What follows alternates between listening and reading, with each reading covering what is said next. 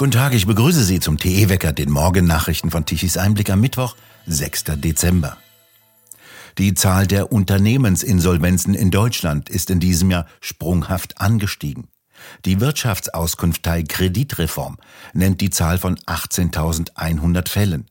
Dies bedeutet ein deutliches Plus von 23,5 Prozent gegenüber dem Vorjahr.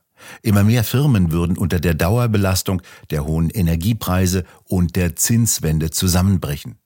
Stark gestiegenen Kosten stünden eine wirtschaftliche Schwächephase gegenüber, sowie die Kaufzurückhaltung der Konsumenten angesichts der zunehmend hohen Lebenshaltungskosten bei zugleich gesunkenen Realeinkommen. Angesichts dieser Lage treffe es die Wirtschaft auf breiter Front. Sämtliche Hauptwirtschaftsbereiche wiesen demnach deutlich höhere Pleiten auf. Im Baugewerbe etwa gab es ein Plus von 20,8 Prozent, im Dienstleistungsbereich von 22,5 Prozent. Im Handel waren es 26 Prozent mehr Insolvenzen und im verarbeitenden Gewerbe sogar 30,2 Prozent. Viele insolvente Unternehmen hätten jahrelang gegen Krisen wie Corona, Inflation und Fachkräftemangel angekämpft, so Kreditreform. Als nachlaufender Indikator würden die Zahlen nun die dicht aufeinanderfolgenden Krisen der vergangenen Jahre widerspiegeln. In den mit Abstand meisten Fällen treffe es wie üblich kleine Unternehmen mit weniger als zehn Mitarbeitern. Sie machen 2023 allein gut 80 Prozent der Insolvenzen aus. In den Vorjahren war dieser Anteil allerdings noch größer. In der Kreditreformanalyse heißt es wörtlich, aktuell sehen wir eine massiv gestiegene Zahl von Insolvenzen von Mittelständlern und Großunternehmen. Den wirtschaftlichen Schaden durch die Insolvenzen, also die ausfallbedrohten Forderungen von Gläubigern, beziffert Kreditreform auf rund 34 Milliarden Euro. Zudem sind rund 205.000 Arbeitsplätze gefährdet oder bereits weggefallen. Das sind 30.000 Stellen mehr als im Vorjahreszeitraum. Die jüngste PISA-Studie zum Bildungsstand von Schülern im Alter von 15 Jahren ergab das bisher schlechteste Ergebnis in den drei untersuchten Bereichen Mathematik, Lesekompetenz und Naturwissenschaften der Bundesrepublik. Die deutschen Schüler erreichten beim Mathematiktest nur noch 475 Punkte. Im Jahre 2018 waren es noch 500 Punkte. Beim Lesen erreichten sie noch 480 Punkte, in den Naturwissenschaften 492 Punkte. Damit lagen die deutschen Schüler etwa im Durchschnitt der 81 an der Studie teilnehmenden Länder. Josef Kraus, Tichys Einblick-Autor und lange Jahre Präsident des Deutschen Lehrerverbandes und Oberstudiendirektor eines Gymnasiums. War das zu erwarten und was sagt das aus? Es waren 81 Länder beteiligt, äh, alle südamerikanischen und Philippinen und Türkei und so weiter. Interessanterweise mit Ausnahme von Marokko kein einziges afrikanisches Land woher wir ja übrigens, sage ich jetzt mal ein bisschen äh, polemisch, unsere Fachkräfte haben wollen. Äh, also wir sind nicht ganz hinten gelandet, äh, wir sind so im hinteren Mittelfeld gelandet. Das ist nichts Berauschendes, aber es deckt sich mit dem, wo Deutschland im Moment wirtschaftlich, wissenschaftlich steht. Wir stehen ja nur noch ganz oben, was die Klimarettung betrifft. Also gut, man kann manche Dinge gar nicht mehr so ernst nehmen. Was sagt denn dieser PISA-Test überhaupt aus? Der ist ja etwas auch äh, kritikwürdig. Wir haben jetzt äh, bei PISA den achten Durchgang gehabt. Äh, und PISA ist im Grunde genommen äh, eher einem Intelligenztest ähnlich als einem Schulleistungstest. Äh, PISA behauptet oder die PISA-Konstrukteure behaupten, dass das PISA-Ergebnis etwas aussagen würde äh, über die globale Konkurrenzfähigkeit einer Nation beziehungsweise äh, des Nachwuchses dieser ähm, Nation, was natürlich absoluter Quatsch ist. PISA testet ein bisschen was an Leseverständnis, an Rechenverständnis, an naturwissenschaftlichem Verständnis, aber Bildung ist natürlich erheblich mehr. Das Entscheidende, was zum Beispiel die globale Konkurrenzfähigkeit Heranwachsender ausmacht, kommt bei PISA nicht vor. Fremdsprachenkenntnisse.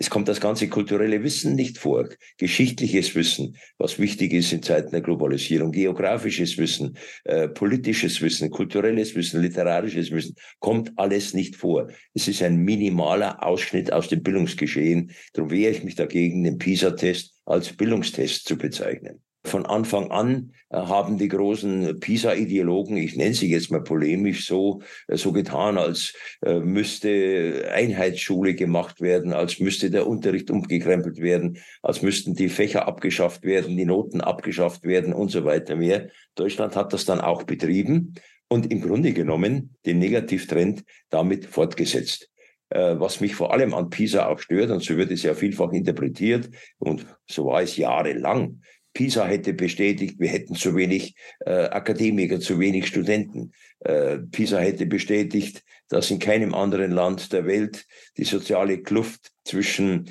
äh, Bildung und äh, sozialer Herkunft so groß ist wie in Deutschland. Äh, das ist natürlich alles Quatsch. Wenn ich Bildung sozialpolitisch betrachte, dann muss ich zunächst mal, das ist jetzt was Positives über Deutschland, da muss ich zunächst mal den entscheidenden sozialpolitischen Faktor mir hernehmen, nämlich das Ausmaß an Jugendarbeitslosigkeit. Das kommt natürlich in PISA nicht vor. Wir haben weltweit eine der niedrigsten Quoten an arbeitslosen Jugendlichen. Also dann zu behaupten, in keinem anderen Land der Welt sei Bildung so unsozial wie in Deutschland, ist natürlich absolut Quatsch. Wir haben zum Beispiel allein in den südeuropäischen Ländern das fünf- und sechsfache an arbeitslosen Jugendlichen. Äh, gut, also äh, das mal so zur Relativierung äh, der PISA-Ergebnisse. Nach Hessen wird auch in Bayern die sogenannte Gendersprache an staatlichen Schulen und Behörden künftig verboten. Dies hat Bayerns Ministerpräsident Markus Söder, CSU, am Dienstag bei seiner ersten Regierungserklärung der neuen Legislaturperiode im Landtag angekündigt. Mit der schwarz-orangenen Staatsregierung werde es nicht nur kein verpflichtendes Gendern geben, sagte der CSU-Politiker, im Gegenteil, so wörtlich, wir werden das Gendern in Schule und Verwaltung sogar untersagen. Nähere Angaben dazu machte er nicht. Bereits zuvor hatte die hessische Landesregierung angekündigt, die Gendersprache aus sämtlichen staatlichen Institutionen, auch aus dem Rundfunk, zu verbannen. Die Regelung soll in Hessen ab Januar 2024 angewendet werden. Das Drama um die Zahlungen an Landwirte in Sachsen geht weiter. Die Landesregierung in Dresden schafft es nicht, Landwirten die ihnen zustehenden Ausgleichsgelder auszubezahlen. Dies bringt die Bauern in Schwierigkeiten, die jetzt unter anderem Jahrespachten, Saatgut und Dünger bezahlen müssen. Sachsens Regierung will einen kleinen Nachteilsausgleich anbieten, den Sachsens Landwirte wegen der verzögerten Auszahlungen von EU-Agrarsubventionen beantragen können. Wie gestern der grüne Landwirtschaftsminister Wolfram Günther im Kabinett erklärte, solle einmalig und pauschalisiert ein Ausgleich ausgezahlt werden. Die Pauschale werde standardisiert ermittelt und decke Kosten, wie zum Beispiel Zinslasten für etwaige Überbrückungskredite, etwaige Stundungsgebühren oder gegebenenfalls anfallende Beratungsleistungen. Agrarminister Günther entschuldigte sich für das Desaster. Die Agrarförderung sei gerade im Bereich der Direktzahlungen mittlerweile hochkompliziert. Die vielen neuen und spät beschlossenen Regelungen der EU hätten in die Antragssoftware integriert werden müssen. Aus technischen Gründen und wegen des Fachkräftemangels habe sich das Verfahren verzögert.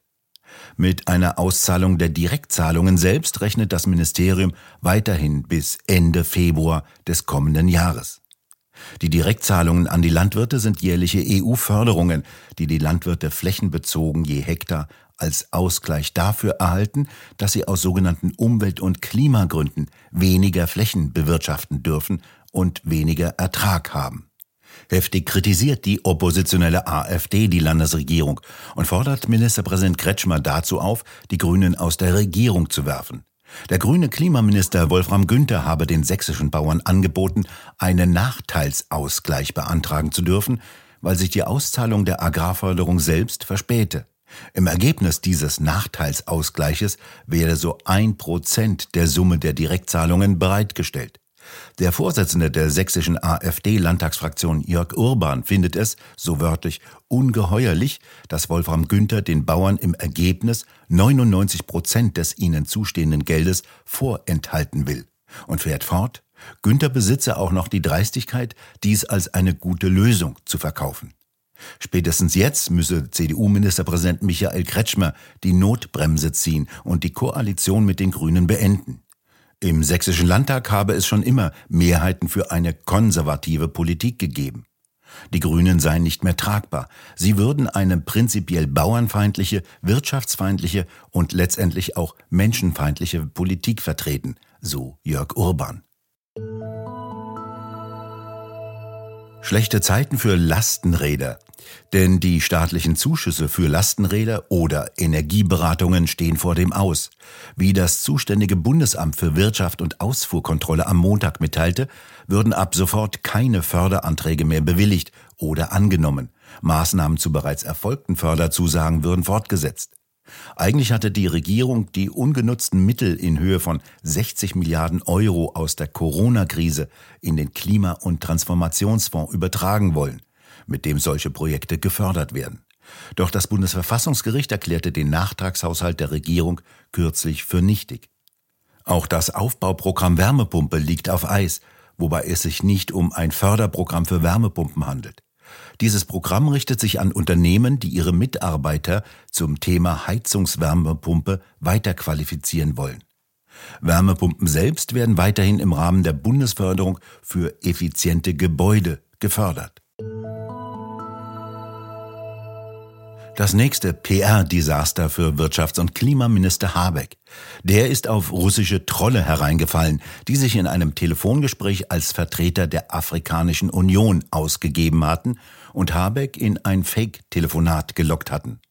In dem angeblichen Mitschnitt ist unter anderem zu hören, wie Habeck auf Englisch erklärte, dass der Ukraine dabei geholfen werden solle, trotz russischer Angriffe ihr Getreide zu exportieren.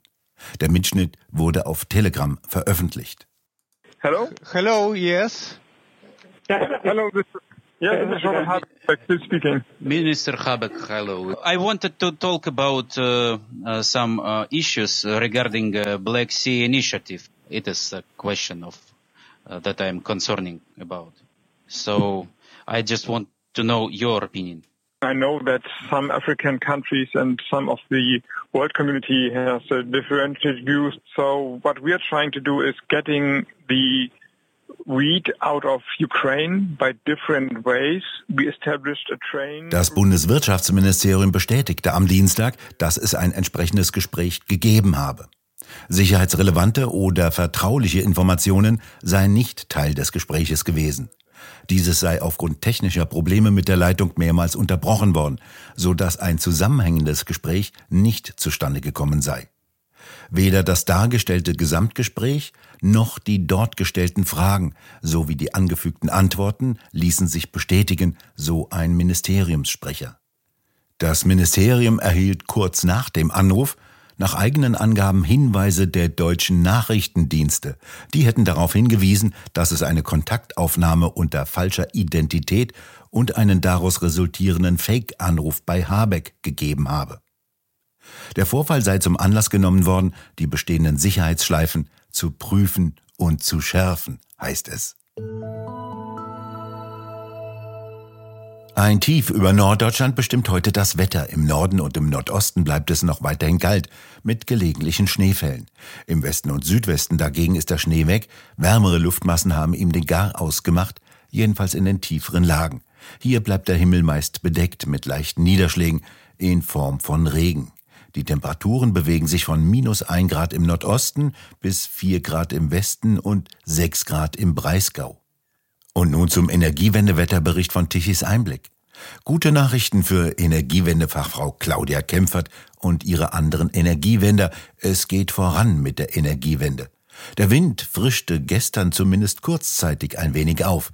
Die Windräder drehten und lieferten gestern Morgen um 8 Uhr eine elektrische Leistung von 25 Gigawatt. Doch um Mittag ließ der Wind wieder nach und um 12 Uhr mittags lieferten die Windräder nur noch eine elektrische Leistung von 21 Gigawatt. Dabei benötigte Deutschland um diese Zeit um 12 Uhr mittags eine elektrische Leistung von knapp 72 Gigawatt. Die Leistung der Photovoltaikanlagen kann man vergessen. Dafür liefen die verbliebenen Kohlekraftwerken auf vollen Touren und lieferten 26,4 Gigawatt um 12 Uhr mittags. Die Erdgaskraftwerke laufen auch kräftig mit und verbrauchen erhebliche Mengen an Erdgas, lieferten um 12 Uhr 13 Gigawatt an elektrischer Leistung. Gegen Abend ließ der Wind weiter nach. Die Windräder lieferten um 22 Uhr nur noch 15 Gigawatt an elektrischer Leistung. bei einem Bedarf, der auf 64 Gigawatt gesunken war. Ein Industrieland macht sich in der Energieproduktion abhängig von Wind und Sonne. Wir bedanken uns fürs Zuhören. Schön wäre es, wenn Sie uns weiterempfehlen. Weitere aktuelle Nachrichten lesen Sie regelmäßig auf der Webseite tichiseinblick.de und wir hören uns morgen wieder, wenn Sie mögen.